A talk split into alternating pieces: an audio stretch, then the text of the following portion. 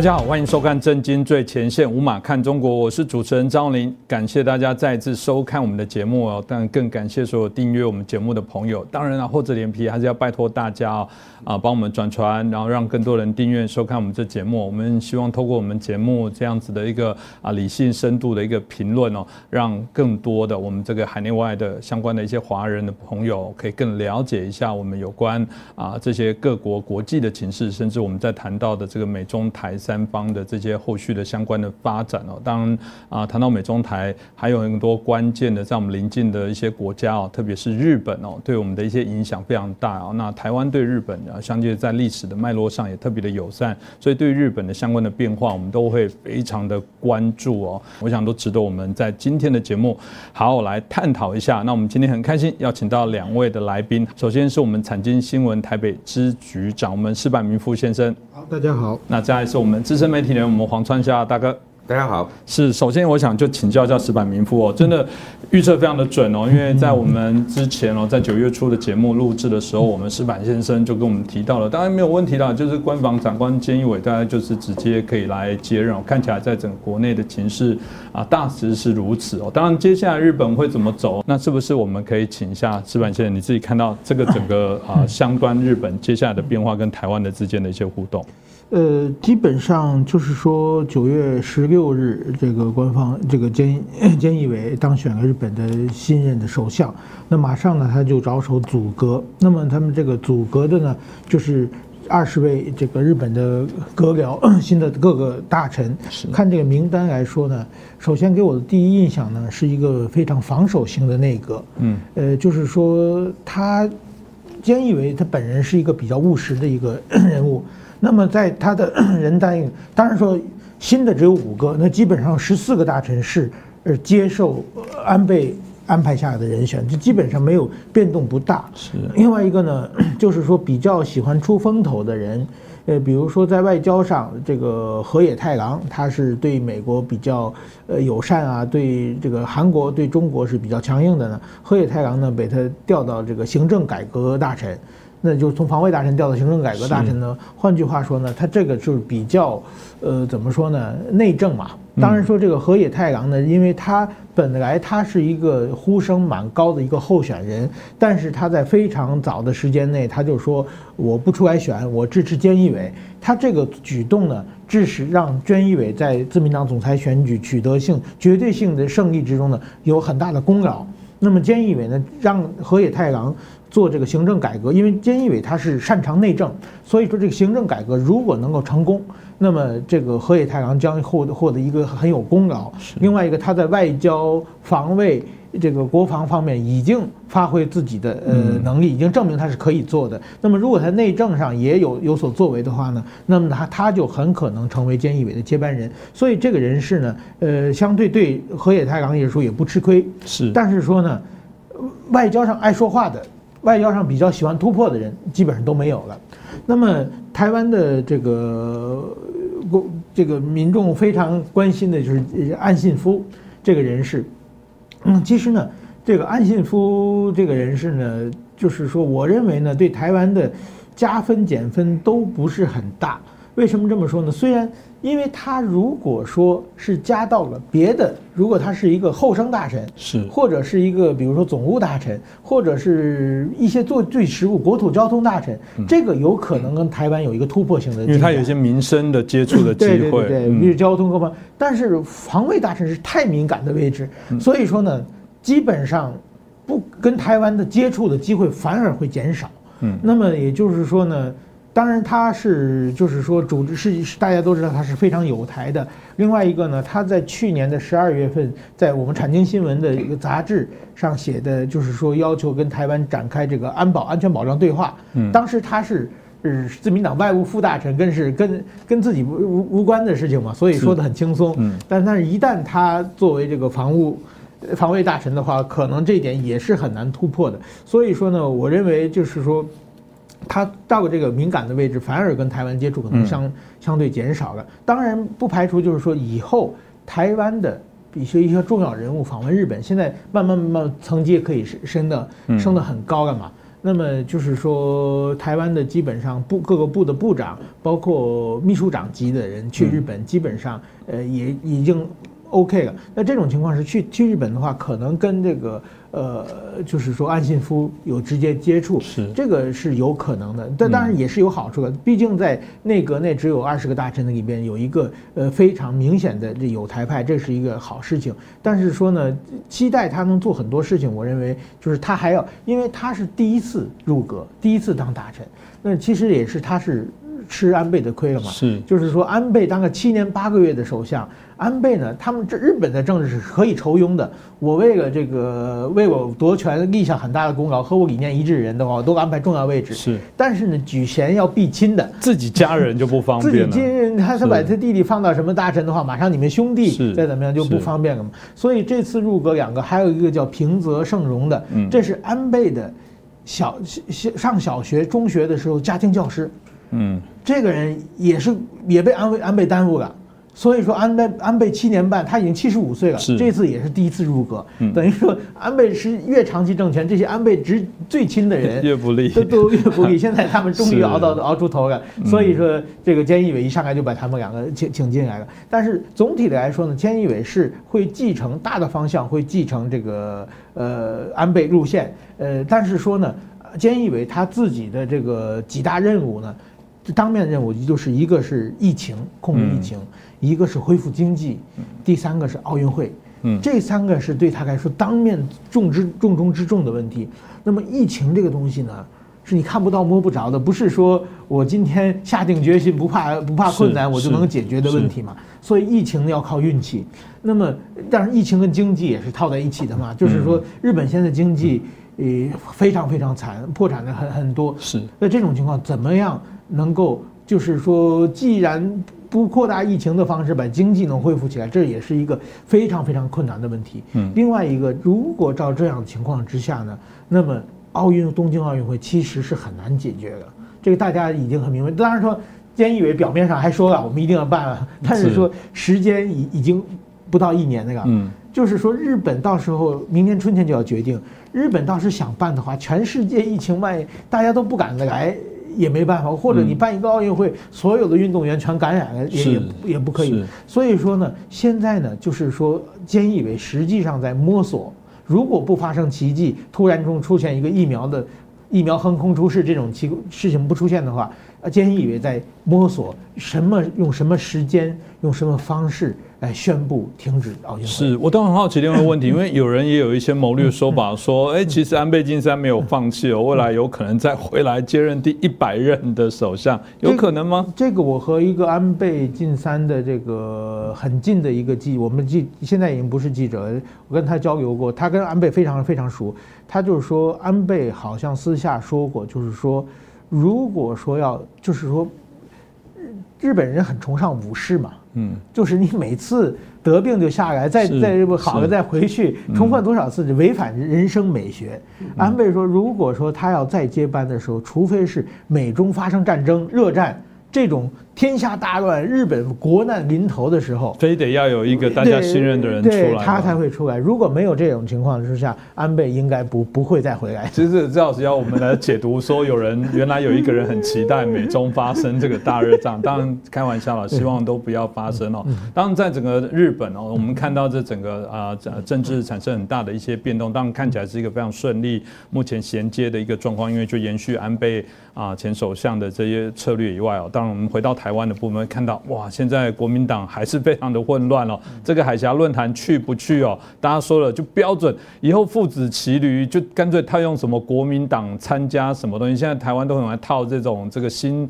新的这个词语典故的部分，新成语的解释哦，这次到底怎么玩呢？这王金平也去不成了。后来原来的前代理主席哦，我们这个做瓷砖的啊，这个台商哦，也没办法去了。那很多人这个喊来喊去，最终包含当然了，民党整个定调说这就是一个统战的论坛等等。但这么简单吗？这个庄大哥那也生啊，叫你要乱，到底现在在玩什么？哪一招呢？首先我们不要以人废言，对不对？虽然台湾每次看到国台办人出来讲话，都好像很愤怒，是，但是马晓光。这个发言人昨天针对这件事情定了几个字、几个调是非常正确的。他讲说这件事情整个事情呢叫做无限放大，嗯，上纲上上纲上线，然后呢借题发挥。然后事实上整个事情会搞成这样子，就是不管是中国共产党还是王金平，还有国民党。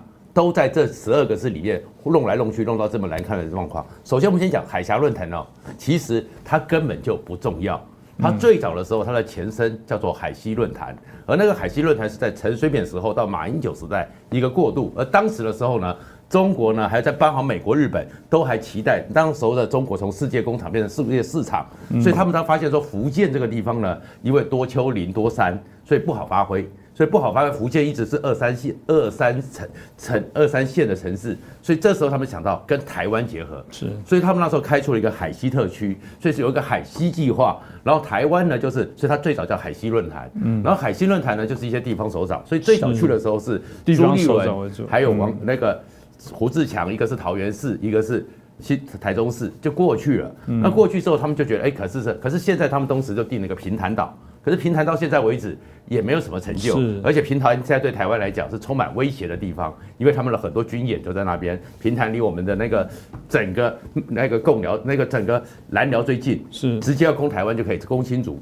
所以这个时候就是这个论坛早就没有地位，而且十几届下来之后，它就是一个地方型的一个非常。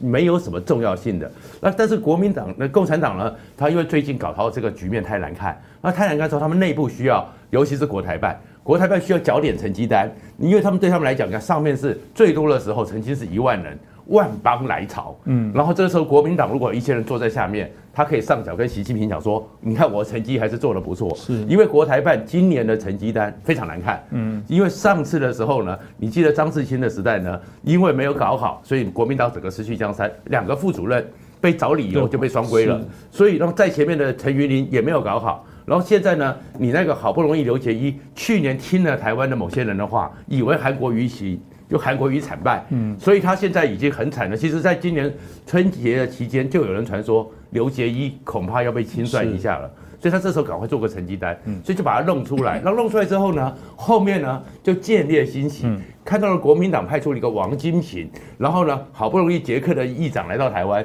那台湾的前议长也要去大陆，是，然后王，所以他们就把无限上纲。但是无限上纲之后呢，后面呢是他们的民族主义也无限上纲。那无限主义无限上纲之后，就变成王金平呢？你是来求和的，王金平，你这整个国民党，然后这个情况是因为他们可以对内交代。你看，面对美国的压力之下，台湾的国民党还是派人来跟我们低头了。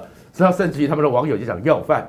但是你这样一样无限上纲之后，因为他们这场长期以来他们太轻忽了，所以不管是李红，不管是网络，他们的民主主义太上无限上纲，然后又拿着王金平自己呢，透过台湾媒体去。告诉大家，想要拉抬自己的声量，说我去见过蔡英文，我我去谈过。那事实上，他们就讲说是 A 克法，可是问题是你回去看 A 克法当初签的约，A 克法里面是，如果我要停止的话，我要在提前多少天之内通知你。那如果没有通知，就是继续延续。所以 A 克法的问题也没那么严重，但他们就把它无限上纲。无限上纲之后呢，以为他们可以交个成绩单出去。那王金平呢，也是抓到这个机会，因为其实国民党了之后连战的地位。国民党有些人一直想要继承，就在两岸之间的地位。然后呢，江敏坤的地位，王金平也很想很想继承，所以他们这个时候，王金平就这样子，而且王金平要拉抬分量，所以他又跟两千零五年的宋楚瑜很像。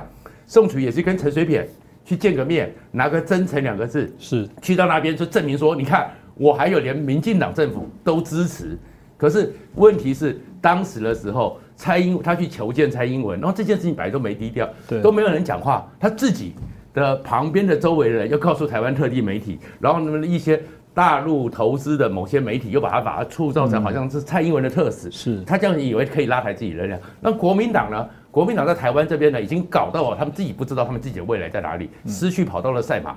完全不知道自己的分量，所以他们想一想，他们自己知不知道这个海峡论坛其实 label 很低，是国共问题是三年来他们没办法国共论坛，所以他们这个时候想想说就迟疑了，就想说这个东西是不是？但是没想到被李红这样一打脸，那打脸之后国民党的反应呢，就看到国民党的整个心中的渴望又没办法处理。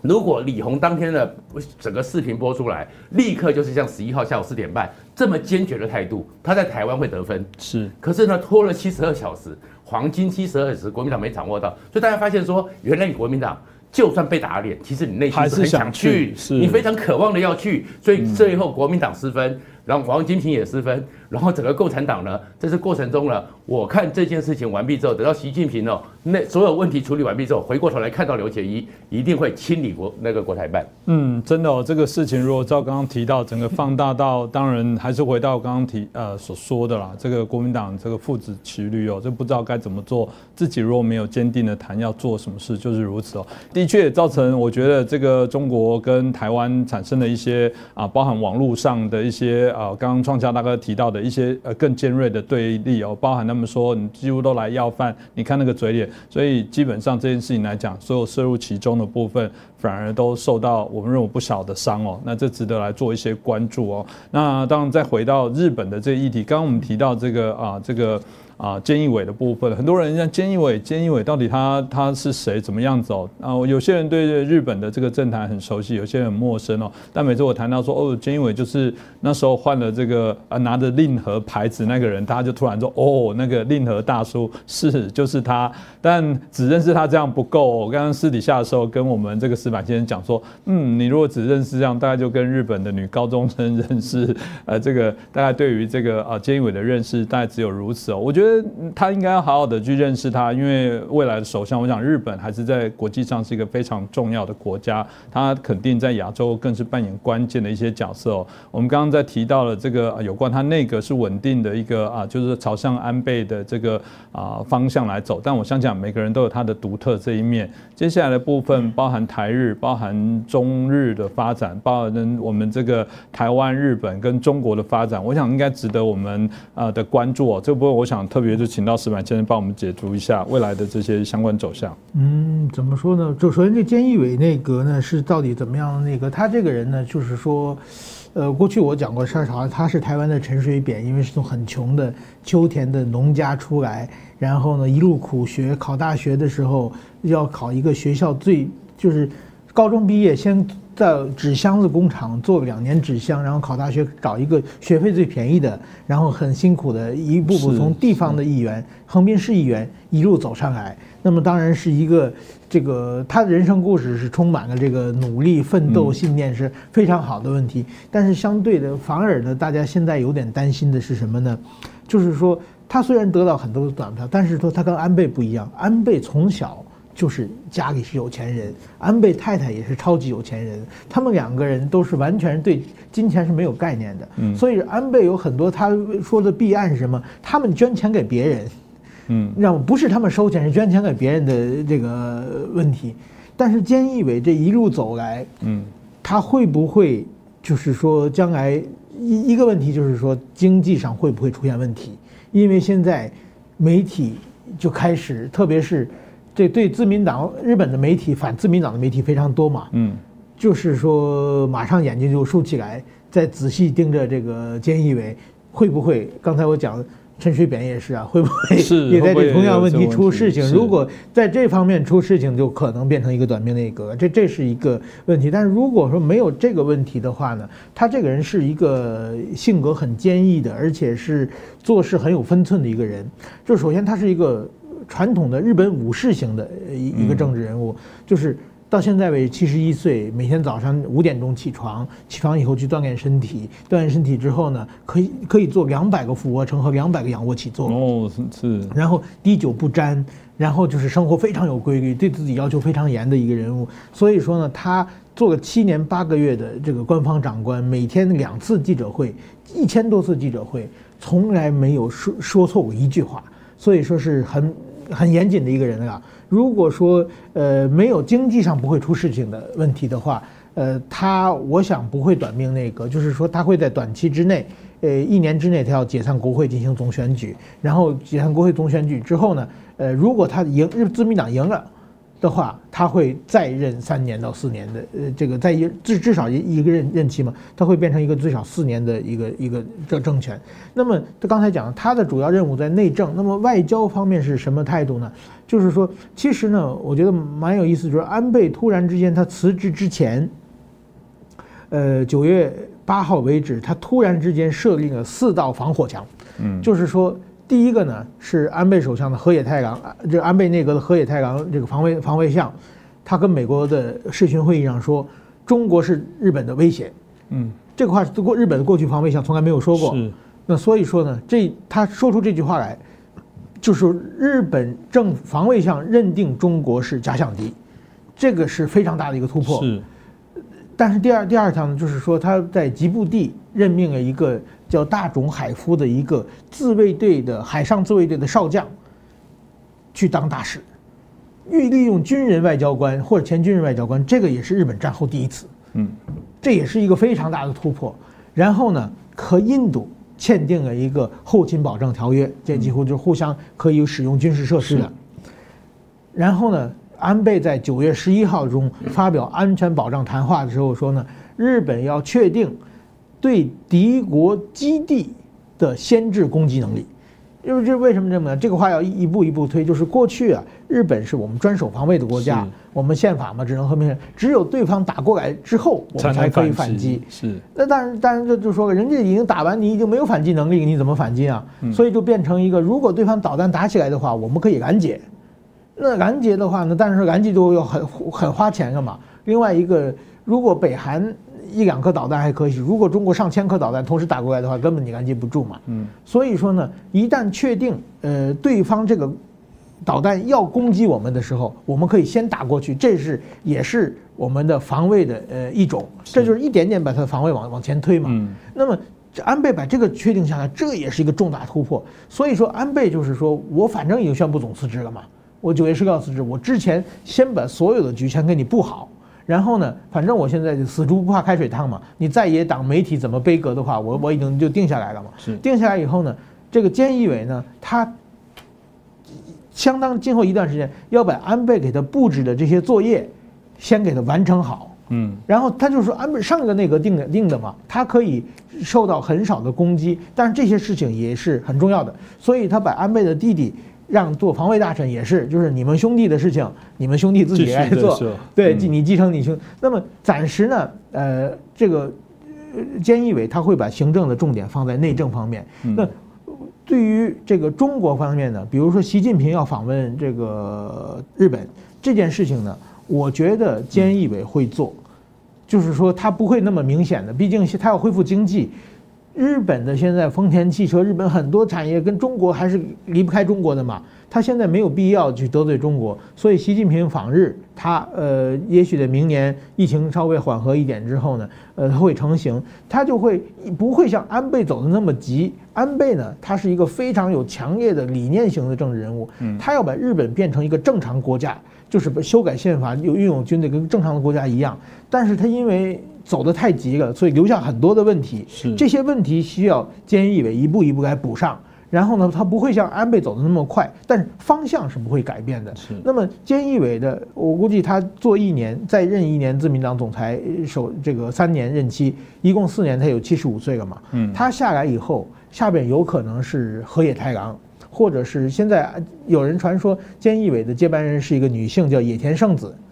当然，当然了，如果说安倍还有很大影响力的安安信夫，几年之后也可能具具备挑战自民党总裁的能力。这样的话呢，在菅义伟下一任的时候呢，再往把日本往慢慢正常国家推动。呃，就是菅义伟他是一个把安倍内阁剩下的课题解决的呃这么一个内阁。嗯，但我想了，这每个国家当然都追求自己最大的一个利益哦。日本我相信不例外哦。那他们怎么样在这个美中大战过程当中扮演好他的角色？怎么样跟一样美中日双方的这个距离的关系怎么去拿捏调整？我想在日本里面一定很多政治人物一定在摸索啊。当然从大方向来说啊，透过石板先生刚刚提到的，大体还是啊追求他们包含内部的相关，毕竟问题不少的一些稳定。那另外当然回到这个我们看到美中大战。刚谈到的部分一些延续哦，有人说这个习近平哦，就是梦做太大了哦，这个啊这个讲太多了，有些事情这个按着做就好了，大张旗鼓反而这个容易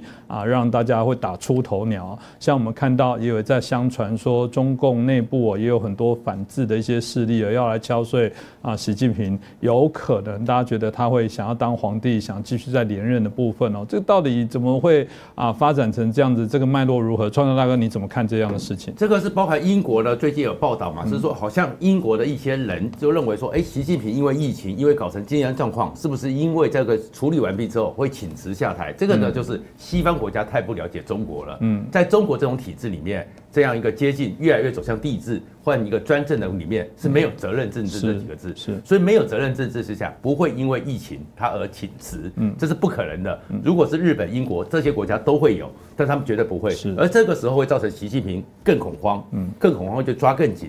那现在中国内部有没有这个状况？当然有状况。习近平的背景是这样子：第一个呢，习近平已经可以延任，是，而这延任里面到了二零一一年二这时候，可是这个时候出现一个状况，习近平可以继续做下去，但是李克强这些七常委呢，那他们时间到，他们怎么办？那他们没有保障，而在中国这样一个地方，我离开了位置。我可能呢，一切都没有，所以他们的恐慌，他们的压力会在这边。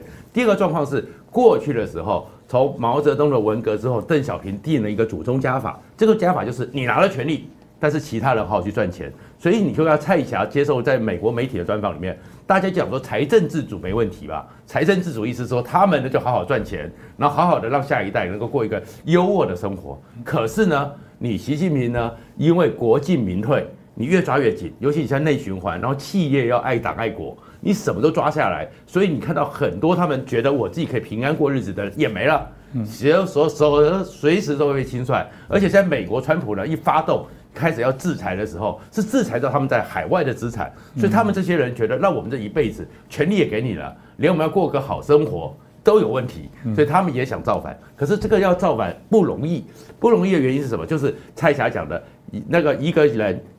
绑架了九千万的共产党员，九千万人又绑架了十四亿的人民，在这个结构里面，除非有重大的内部的一个冲击，不然大家里面呢，就是因为每个人不知道你的状况，然后也不可能像那个当年苏联解体，苏联的解体的情况是有个叶尔辛，加上经济崩溃，但是习近平这个体制之下已经没有叶尔辛，那么这个情况之下，你要立刻推倒习近平不容易，可是习近平到底这个状况里面就会变成是他们内部会有个压力锅，一直弄弄弄，到了哪一天？真的是到了一个临界点，才有可能就是很多人，然后就起来或怎么样。但是这个时候可能要等到习近平是不是能够连任，那个时候他因为他的权力太大，能不能连任的那个时候才会引爆，因为那个时候是生死关头。那这一两年你说会因为这些疫情、中美这些关系不容易是，但是在不容易里面，习近平也造成一个困局，所以看到他开始内循环，开始整个中国呢向外扩展是不来越来越难，而周围的地方呢就看到了这样一个新秩序，因为你习近平呢完全违背了。邓小平的叫做弯弓不射箭，然后斗而不破，然后呢，然后江泽民的闷声发大财。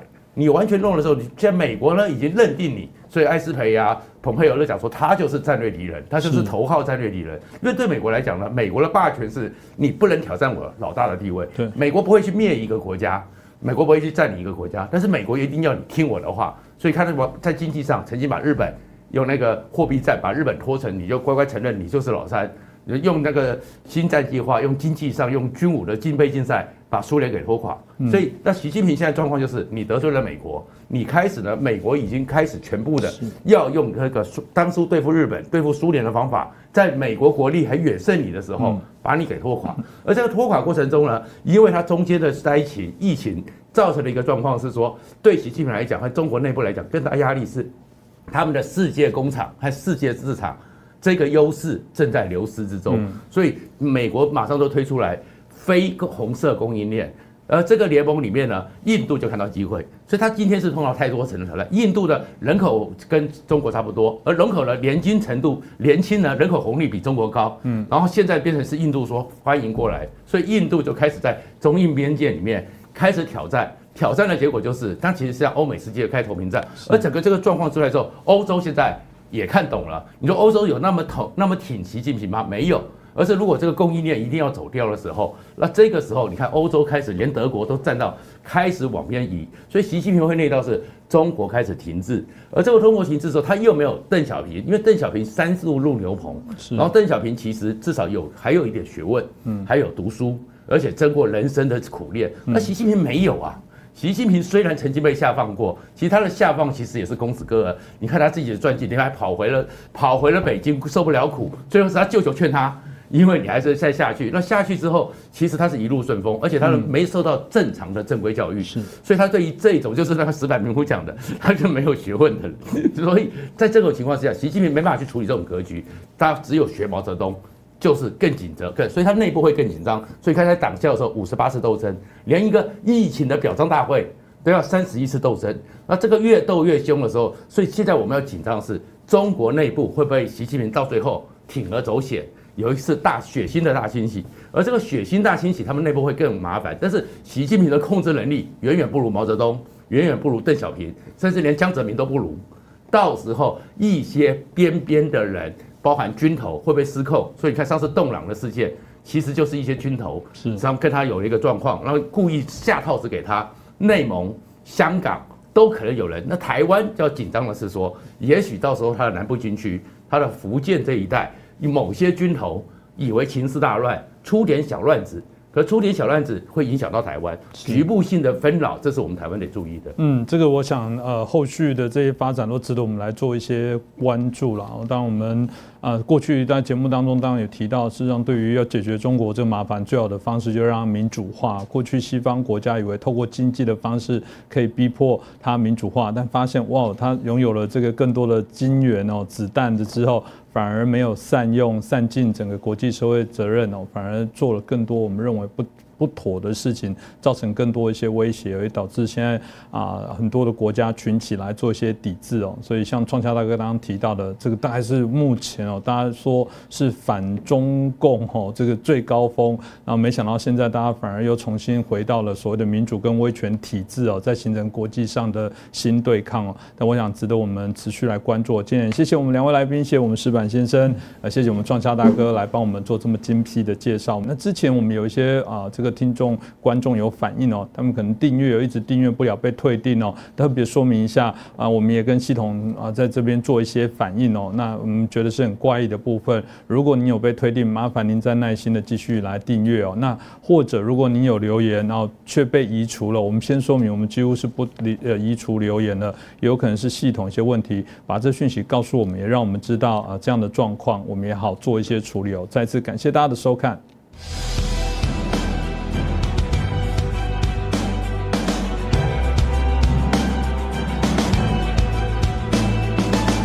大家好，欢迎收看《震惊最前线》，五马看中国，我是主持人张林。我们在上次节目邀请到明居正老师哦，帮我们啊做网友的一些提问的留言的解答。老实讲，有时候。真的太多题目可以挑了，我就为难了我们的制作团队哦。因为每一则的这些留言有时候都上千哦。那当然，我觉得特别感谢许多网友之间会讨论哦，这个是我们期待，大家有共同理念想法的朋友啊过来哦。当然也有一些来踢馆的，我们觉得也很欢迎哦，因为毕竟。呃，我们还是相信人本质上在追求这种普世的自由民主价值。我想，就算是五毛来我们这边留言，他一定也感受到那个自由的空气的氛围。那绝对，我相信他也希望他自己、他的小孩、他的子孙都在这种免于恐惧。宗教信仰的自由，这也是我们上次在老师提到的，不不是这样子吗？我相信这是你们所追求的部分哦。所以，我们今天就继续再挑选啊，挑选三个网友的提问哦。我们请我们明居正老师帮我们来回复。说，我们介绍我们的这个透视中国的高级研究员，也是我们台大的荣誉教授明居正老是。老师好。呃，主持人好，各位观众朋友们，大家好。是，我想我们接着哦，这个挑选的几个题目，第一个问题就是由香港立法会啊，现在就是由中央委任现任的这个议员再连任一年哦，这哇，这也是奇招哦，本来应该在九月要选举，呃，整个延任一年哦。当然有许多议员哦，很生气哦，他们觉得哇，我是不是要总辞，然后来抗议，让啊呃国际舆论哦来讨论哦，然后借此来表达对于中共的一个不满哦。当然，真的这样子呃请辞是。一个好事吗？哦，这个会不会产生其他的一些问题啊？老师你怎么认为？他们现在啊，香港不管这个议题的呃，这个呃后续的延伸，或者我们刚刚提到的，有议员提到干脆自己就总辞，然后用这样的方法全部让你看你孤掌难鸣，真的中国的个性会孤掌难鸣吗？呃，回答这个问题讲，我想先评论下你刚刚说的五毛留言。你刚刚讲的话，我突然有个灵感。嗯，呃，对于这个来留言的五毛呢，我想回头问一句话。嗯，对，你要留言了。你表达了跟我们不一样的意见，那这样子，你可不可以在大陆的任何网络上像你这样留言？嗯，然后你可不可以真正讲出说跟大陆主流或者说主旋律不一样的话？是不是这样子？是。那台湾或者美国或外面的自由社会，你可以这样留言，可以表达不同意见。你在大陆，你敢这样做吗？这就是差别。嗯，这就是我们今天所奋斗的目标是跟价值。好，那回到你刚说香港的问题。对我现在看到的新闻说，香港很多这些民主派的议员、泛民的议员呢，因为看见香港情势呢，非常生气，要为了表示抗议，要全体总辞。嗯，那我想一下，这事情当然可以反面两面来看了。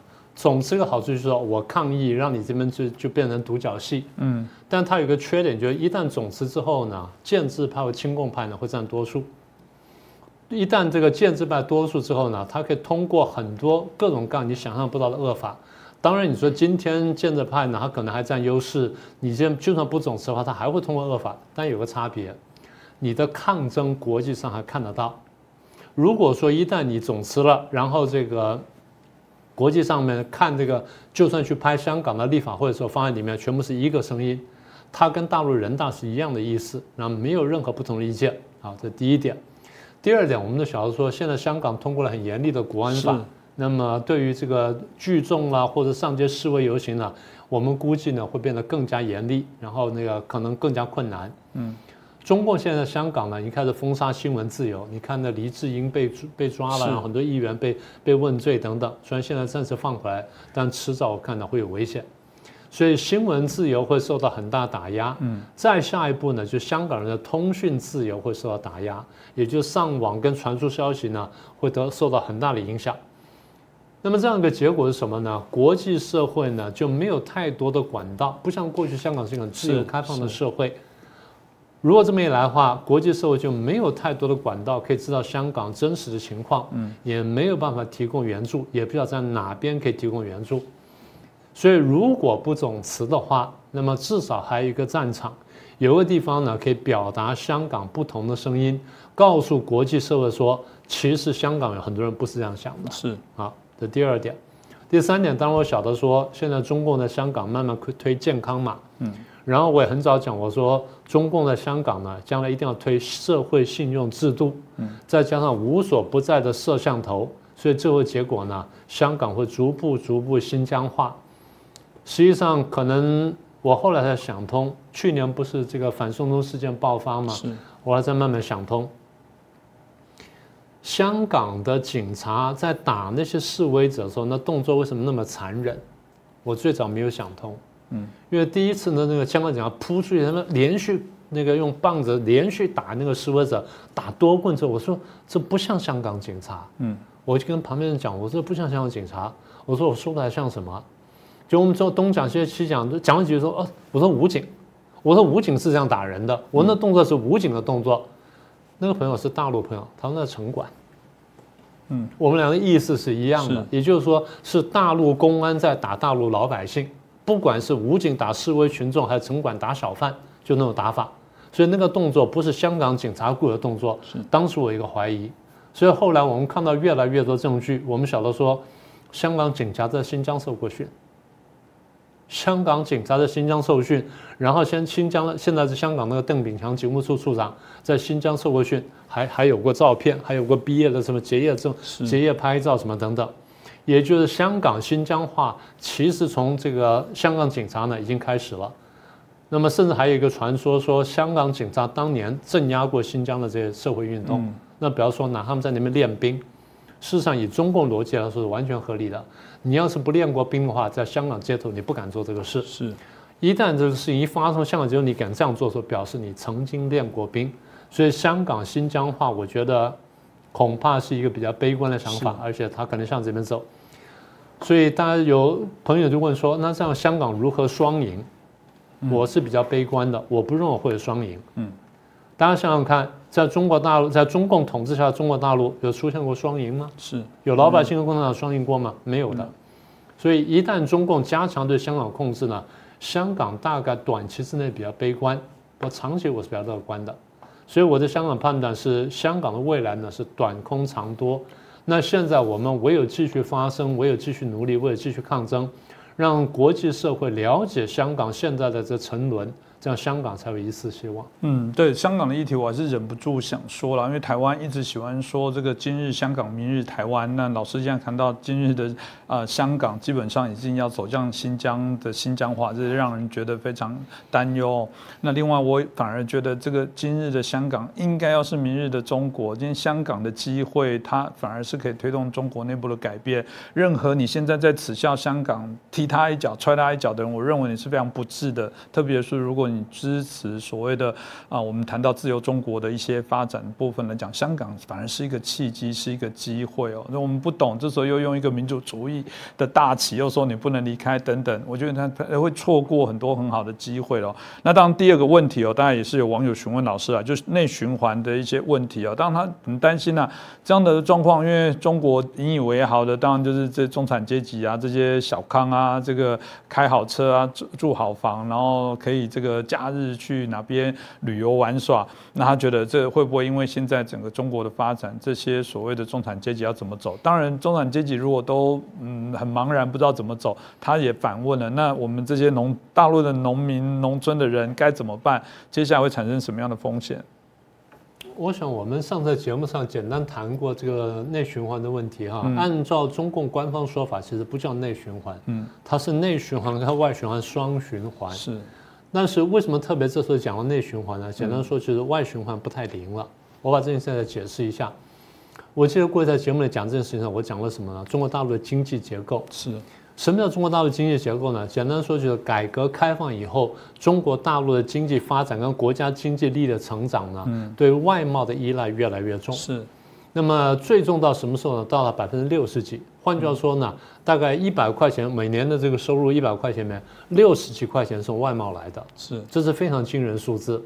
这在任何比较进步跟比较强大国家来说都是比较危险的事情。嗯，也就是说，它内部的经济的循环并没有起来。那中国大陆的这个官方领导呢，当然注意到这件事情，是，所以他们也有意降低对外贸的依赖。所以压到最近这几年呢，大概压到三成上下，三成、三成五，大概四成不到吧，大概这么一个数字。当然每年每年不太一样。那么不管怎么说呢，这个对外贸的依赖这还是一个比较高的数字。那现在这段时间因为打了这个什么贸易战也好啦，或者因为武汉肺炎啊，国际的这经济萎缩，然后外贸萎缩也好，所以呢就表示说中国大陆对外做生意的机会缩小了。嗯。第一是自己的情况受到影响，第二是国外的经济受到影响，我也受影响，你也受影响，那这个做生意的机会就变小了。是，所以做生意机会变小，代表用大话来说就是外贸的机会变小了，外循环机会变小了。嗯，那么我刚才讲，我说中国大陆经济呢，即便到了最近，它对外贸的依赖还超过三成，这对这么大一个经济体来说是很危险的。那么对中国大陆来说尤其如此。好，那么如果说那个我内部的经济因为武汉肺炎关系，因为水灾，因为各种各样原因，然后我经济开始萎缩，我现在出口呢力量不那么强大了。那如果说你那边也开始因为武汉肺炎关系，然后开始慢慢萎缩了，所以我们双方贸易越来越小，结果是什么呢？第一，从中国大陆来看，外贸数字大量缩小。嗯，表面看起来就是内部经济起来了，其实不是，是整体经济下滑。嗯，啊，我再说一次啊，不是因为内内部的这个经济起来，内循环起来，不是的，是因为整体经济饼缩小了，然后这样，然后外贸缩小的比较厉害，看起来这个内循环的比例就比较高了，所以它不是一个正常的发展。好，如果说这是一个真正的这情况，而不是官方所宣传的情况的话呢，那比方说内部的失业会越来越严重。为什么呢？中国大陆呢，原来民营企业呢，大概雇佣了百分之七十的这个劳动力。是，那民营企业里面大概有一半呢，甚至可能再多一点点，跟外贸是相关的。嗯，所以如果外贸萎缩的话，那民营企业就萎缩。那照我们的做法，就是我们会把钱呢，或把贷款，或把资金，或把各种优惠优惠条件呢，给民营企业，让你大幅发展。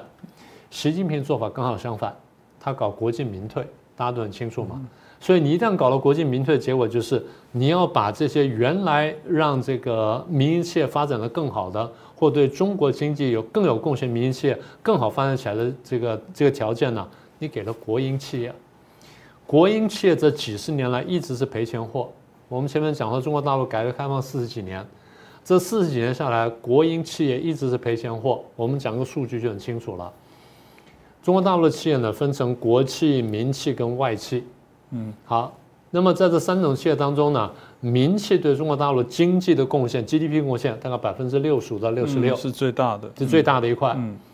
然后外企包含台企在内占多少呢？占占百分之四十几，两个加起来百分之一百多。是。那大家说为什么超过百分之百呢？很简单，国企赔钱，国企把那块赔掉了，所以将三个加起来百分之百啊，必然是百分之百。去养它，去养它。有就是民企跟外企用赚来的一部分钱去养这个赔钱的国企，所以如果说经济出现问题，照理说你应该在鼓励外企跟民企，对不对？所以我刚刚讲了。习近平的政策是回头去鼓励国企，搞国进民退，这是一个其实不太聪明的一个决策，但最后他们这样做，所以一旦一旦这样做的时候呢，国企跟外企会慢慢萎缩，再加上贸易战各种原因呢，外企跟台企离开，嗯，然后民企开始萎缩情况下，国企变大，嗯，那你别人的都不能赚了，所以他只好说内循环，所以内循环是没有办法的办法，嗯，这真正原因。好，那现在大家听懂了。所以，如果说内循环是没有办法的办法，那下一个结果是什么呢？失业率一定非常严重。是，所以这个事情我们已经预测一年多了。我们说失业率非常严重，从什么地方可以看出来呢？大家看今年大陆毕业生八百多万，嗯，八百多万毕业生，大概上个礼拜我们看到个新闻说，北大跟清华有硕博士班的毕业生去做什么呢？去街道上工作。嗯，是找不到。在过去两三年，不要说是五年或十年前，过去两三年前，北大、清华的顶尖毕业生去哪里工作？去外企工作，对不对？嗯，去外企工作，然后或者去民企工作啊，去那些比较大、比较好的外企跟民企工作，然后两非领非常好的薪水。是。现在呢，要沉降到街街上来街道来工作，比方说其实是失业了吧？嗯，就失业了。所以这些大陆今年的毕业生的这种失业情况，就反映了大陆的经济情况。嗯，那这个经济情况呢，其实很快就反映到中产阶级身上。我一直在讲，才其实我不想泄气，但是我们看见情况是这样的：中产阶级是实质开始贫困化。嗯，大家可能感觉不到，大陆真正中产阶级说起来呢，大概可能一亿人不到。嗯，大家说一亿人是很多，你不要忘记，大陆是十四亿人。嗯，十四分之一是百分之多少呢？百分之七点一到七点二，嗯，连百分之十都不到，一点四亿人才叫百分之十，这离一个比较富裕社会差的是非常远的。所以那时候李克强不是讲说吗？中国大陆六亿人收入每月平均收入不到一千块钱，嗯，那你怎么可能是富裕呢？但他没有讲是中产阶级。现在所谓中产阶级，就是我有份不错的工作，有固定薪水，然后有房有车，甚至像你说一样，可能周末还可以出去玩。但如果刚才讲的情况在逐步逼近的话，这个失业潮跟这种经济的萎缩跟经济凋敝，一定要打到中产阶级。嗯，这恐怕是很快的事情。所以什么叫中产阶级贫困化呢？第一，你或者会失业。是。第二呢，你就算不失业的话，你的收入会减少。嗯。第三呢，你可能被迫把车子卖掉。第四，你可能被迫把房子卖掉。如果你房子卖不掉，或官方不让你卖房子的时候，你要不得已的背你前几年状况还非常好的时候买下来的房子的贷款。也就是说，这个情况呢会越来越严重。嗯。那你说我把房子卖掉，然后我留下现金在手上，是，这是很好想法。这是我想做的建议，但现在有一个危险。大家看到中国大陆现在开始推数字货币，嗯，现在几大银行开始慢慢推。是，数字货币呢，看起来就说，啊，这个好像去中心化。那既然是一个去中心化的数字货币，为什么中共要用国家的银行来做呢？嗯，简单说，中共的国家想当中央，嗯，我想当这中心。你说国际上数字货币，比特币这个币那个币好，都是去中心化而强大起来的。中共搞的数字货币刚好相反，我是变成中心，那这样对他有什么好处？我可以掌控，控制，我可以掌控。所以这样会导致一个什么结果呢？最极端的情况就是大家手上没有现金，或者现金不能用，是所有人都是用数字货币。你出去吃饭也好，搭车啊什么都是用数字货币。现金是没得用的，不能用啊。所以反过来说，有现金也不能用。嗯，这样子，你说目的是干什么呢？第一，对中共来说是更好的控制社会，更好的控制这个老百姓的一举一动。但另外可能性就是，他已经看见了即将到来美中之间的金融战争。嗯，他为了应付这金融战争呢，他把每一块钱抓在手上。嗯，就你们不许乱花钱，钱我全部拿来跟美国打这一场，我要拼过去，我要冲过去。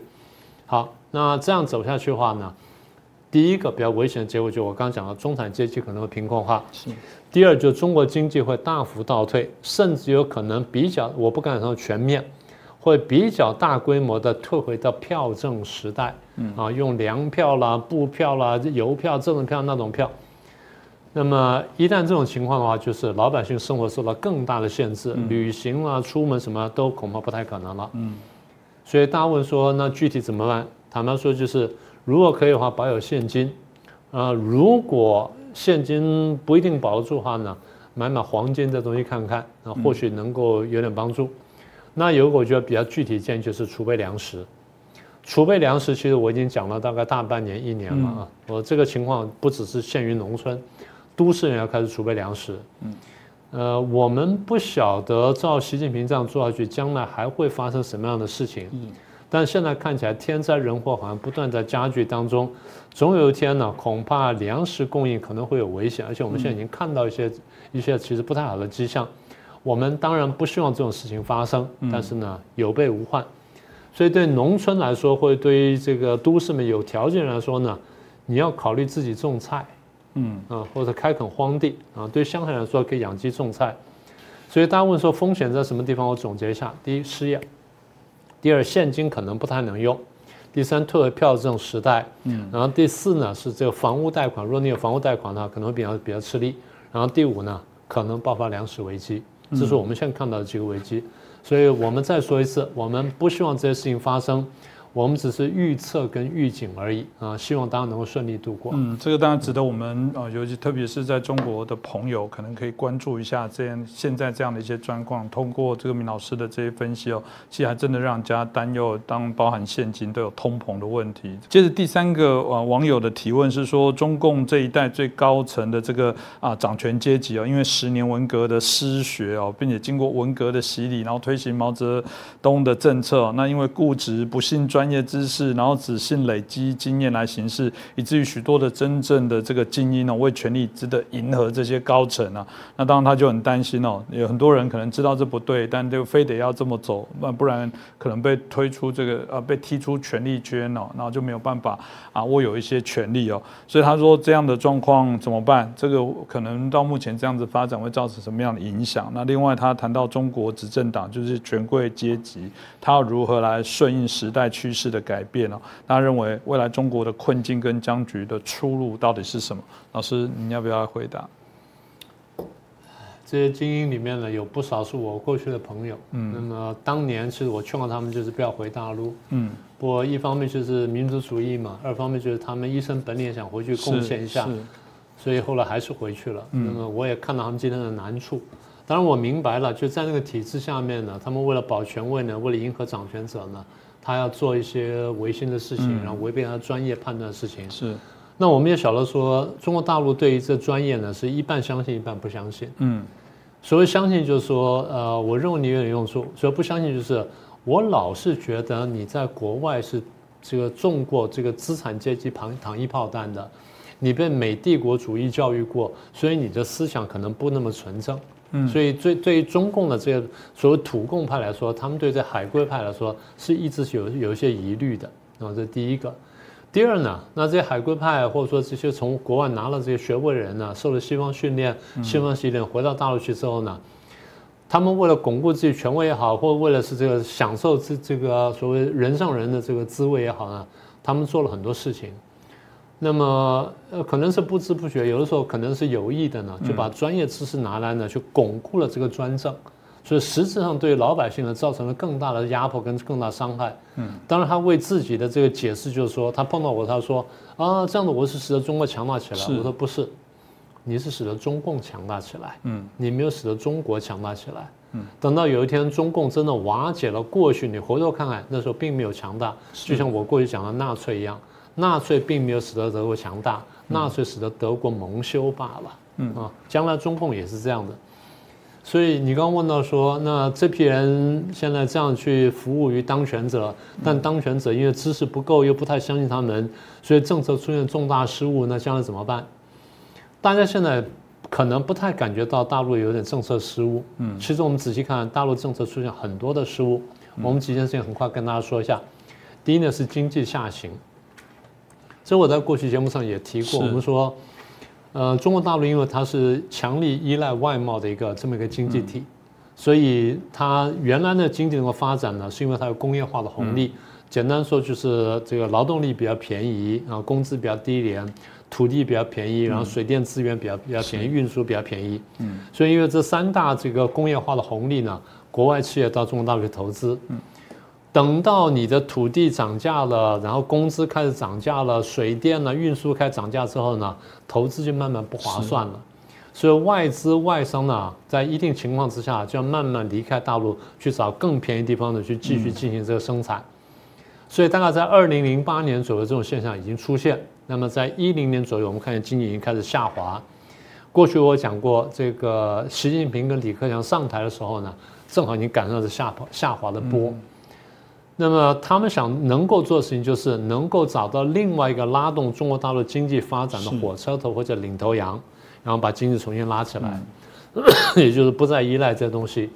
但坦白说，每一个时代经济拉动呢，有它一定的这个产业，就像台湾过去靠什么？靠石油。嗯。就像我们这代人基本上是靠石油、石化石化这样拉起来的。然后后来就吃电脑了，吃三 C。将来可能吃什么这个 AI 或吃什么别的东西，它一段一段来的。中国大陆呢，原来想借华为的五 G 拉动，就还没拉动的时候呢，碰到了美中贸易战。是美中贸易战其实原来不需要打那么惨烈。如果说中共当时比较早点做些让步，很多地方呢就跟美国讨价还价，嗯，川普不会打到这么狠。是。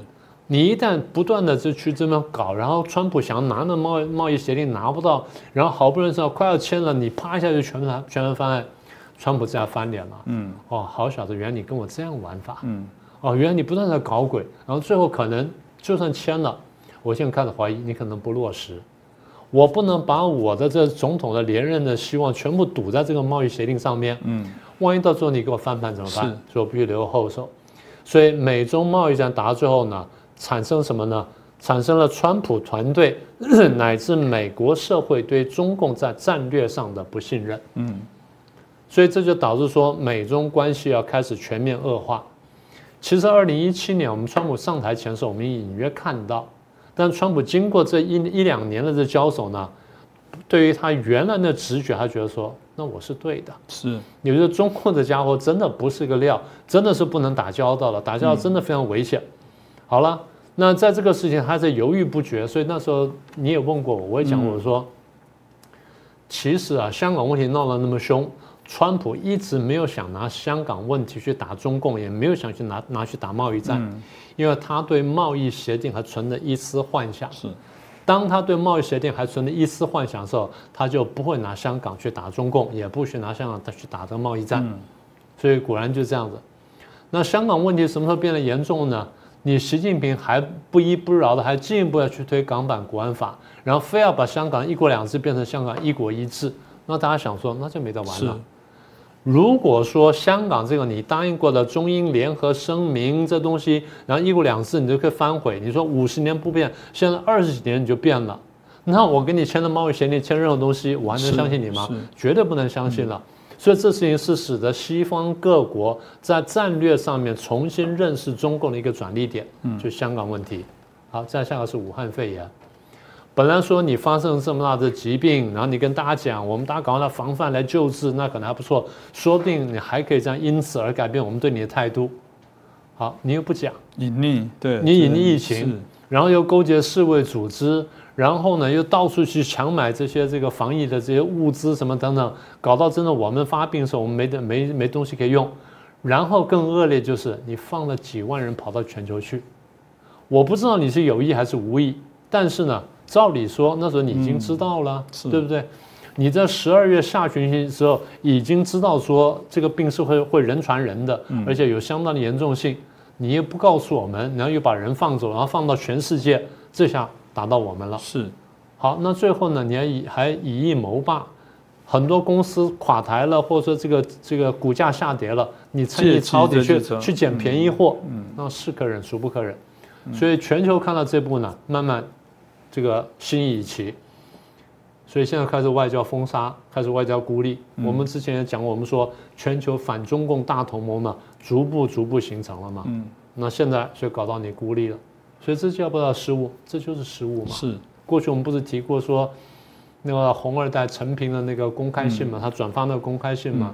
那里面清清楚楚从经济、外交、政治，然后港澳台列出了几十项你外你政策上失误的地方，这就是政策失误。所以刚刚讲说中国有没有政策失误，当然有。那问题从哪里来？从决策层来。好，那有没有出路？当然有出路。嗯，我常讲，我们说我们第一不是黑中共，我们在过做什么事情？第一我们在预测，嗯，第二我们在预警，第三我们在劝善，嗯，现在我们还是要劝善，是。中国有没有出路？有出路，彻底抛弃中共的一党专政，彻底还政于民，走孙中山的道路，顺应世界潮流，走上民主、法治、人权这个自由的道路呢？中国还是有出路的，所以不用太悲观。所以对于特权阶层来说，这也是你们的选择。嗯，这个我想真要透过每一个人努力了。我也跟老师在谈到，就是我们看到啊，很多的当初共产集权国家，一方面有些是被推出的走，就是不得不做了改变，或者外部的一些力量；但有许多也是内部他们自己啊内部的一些内啊内部的力量而产生它的改变哦。